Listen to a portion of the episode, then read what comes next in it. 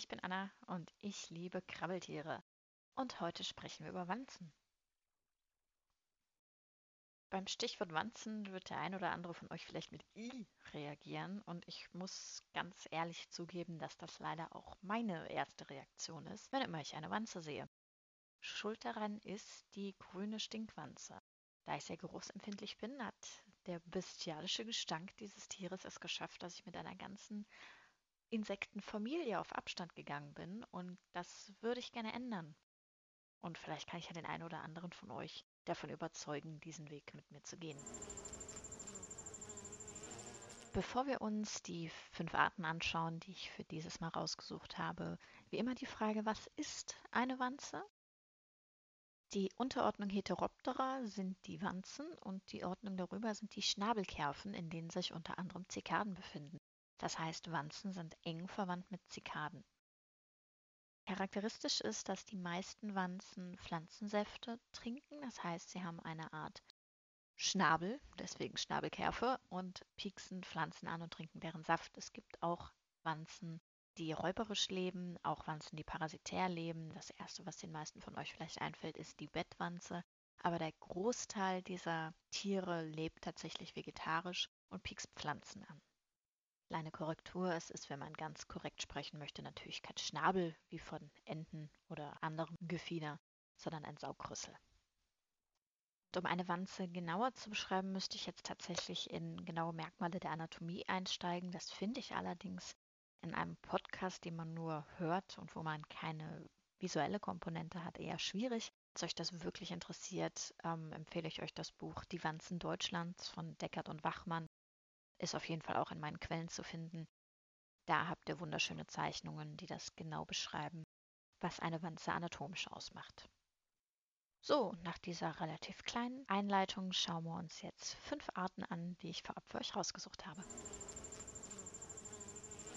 Das erste Tier, das mich immer schon fasziniert hat und von dem mir gar nicht bewusst war, dass es eine Wanze ist, ist der Wasserläufer. Auch wieder ein Insekt, das euch sicherlich schon häufiger begegnet ist. In Europa haben wir 16 Arten von Wasserläufern, davon leben 14 in Mitteleuropa und die sind sehr schwer voneinander zu unterscheiden, weil sie sich optisch alle sehr ähneln. Wenn ihr einen Wasserläufer von oben betrachtet, wird euch zunächst auffallen, dass nur vier Beine wirklich zu sehen sind. Die sind ausgebreitet in alle Richtungen wodurch das Tier sein Gewicht sehr weit verlagern kann, um eben auf der Oberfläche zu laufen. Das dritte Beinpaar ist nach vorne gerichtet und dient hauptsächlich zum Festhalten der Beute.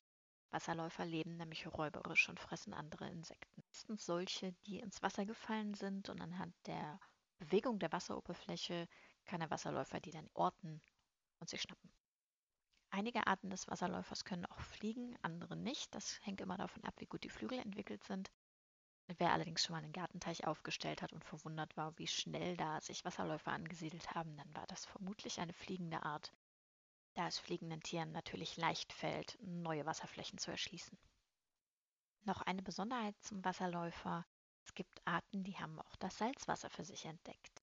Die Meerwasserläufer-Gattung Halobates lebt im Meer, wie der Name schon sagt.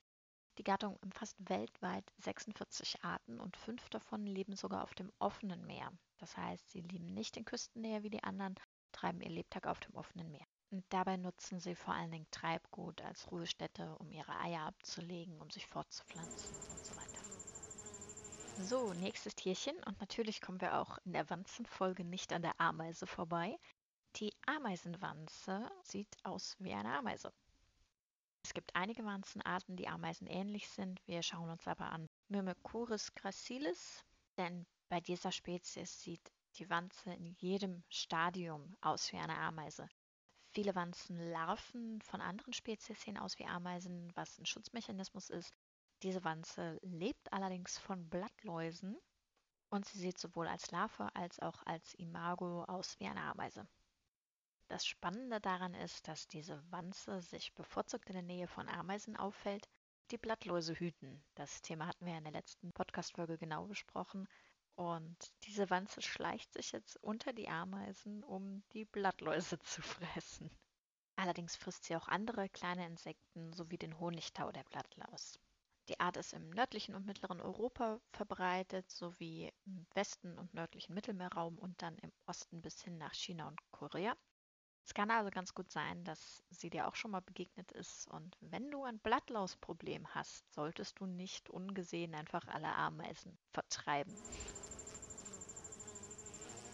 Wir gehen zurück ins Wasser, was ich bei den aktuellen Temperaturen gerne auch wirklich tun würde, nur habe ich leider gerade keinen Teich zur Hand. Der Rückenschwimmer ist ebenfalls eine Wanze, was ich bisher nicht wusste. Ist auch so ein Tierchen, was mich immer schon fasziniert hat. Und die sind zu finden in sehr vielen Gewässern, äh, in Tümpeln, in Teichen, an Seeufern, aber auch in länger bestehenden Regenpfützen kann man sie finden. Auffällig ist natürlich, dass sie, wie der Name schon sagt, auf dem Rücken schwimmen. Und das tun sie meist direkt unter der Wasseroberfläche, was daran liegt, dass sie am Bauch einen Luftvorrat haben der dadurch, dass sie den Hintern so ein bisschen aus der Wasseroberfläche rauspieksen, immer wieder gefüllt wird. Auch diese Art bzw. diese Artengruppe lebt räuberisch und frisst Insekten, die ins Wasser gefallen sind, aber auch kleinere Fische oder Kaulquappen.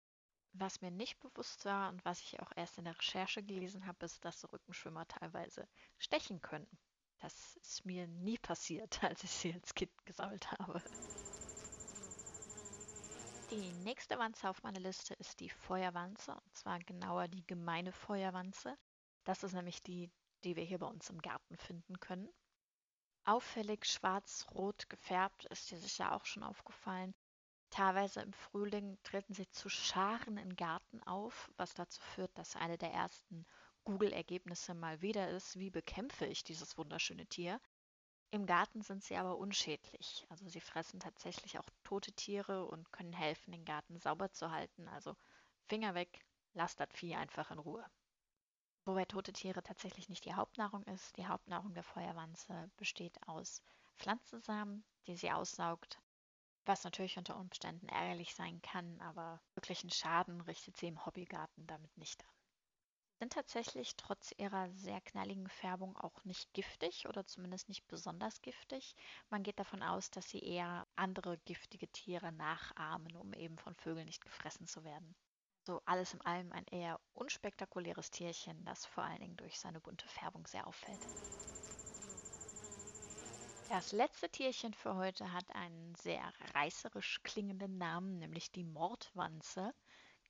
Genauer die geringelte Mordwanze auffällig schwarz-rot gezeichnet, hat meiner Meinung nach wunderschön geringelte Beine.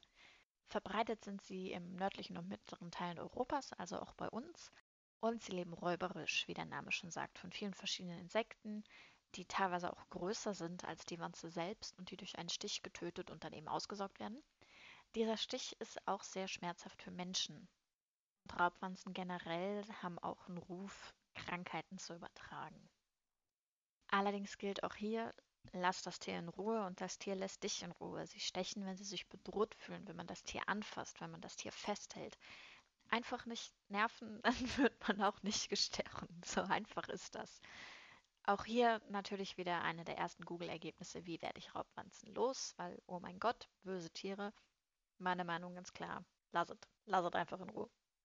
Dadurch, dass sie sehr viele unterschiedliche Insekten fressen, können sie tatsächlich auch nützlich sein für uns. Schon alleine dadurch, dass sie Teil sind eines Ökosystems, was sich selbst in Schach hält. Das heißt, ohne räuberische Tiere, die pflanzenfressende Tiere töten würden, hätten wir relativ schnell unseren Garten voll mit Pflanzenschädlingen. Und das will ja keiner. So, das waren sie, die fünf Tiere für heute.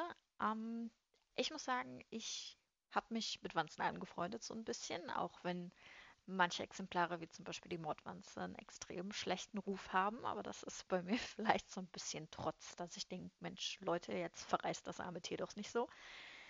Ja, eine letzte Bitte. Ähm, ich habe in der Recherche tatsächlich einen Artikel gesucht, an den ich mich erinnern kann.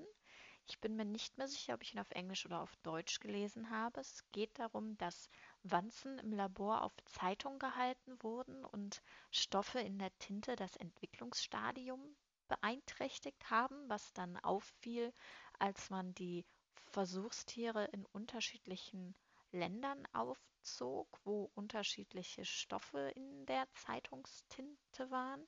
Falls du eine Ahnung hast, wovon ich gerade spreche, bitte schick mir den Link zu diesem Artikel. Ich kann es nicht glauben, dass ich den nicht wiederfinde. Und wie immer, hinterlass mir einen Kommentar, schick mir eine Nachricht, was auch immer. Du findest mich auf blog.anjoillustration.de. Das ist blog.anjoillustration.de. Ich freue mich auf dich. Bis dahin. Tschüss.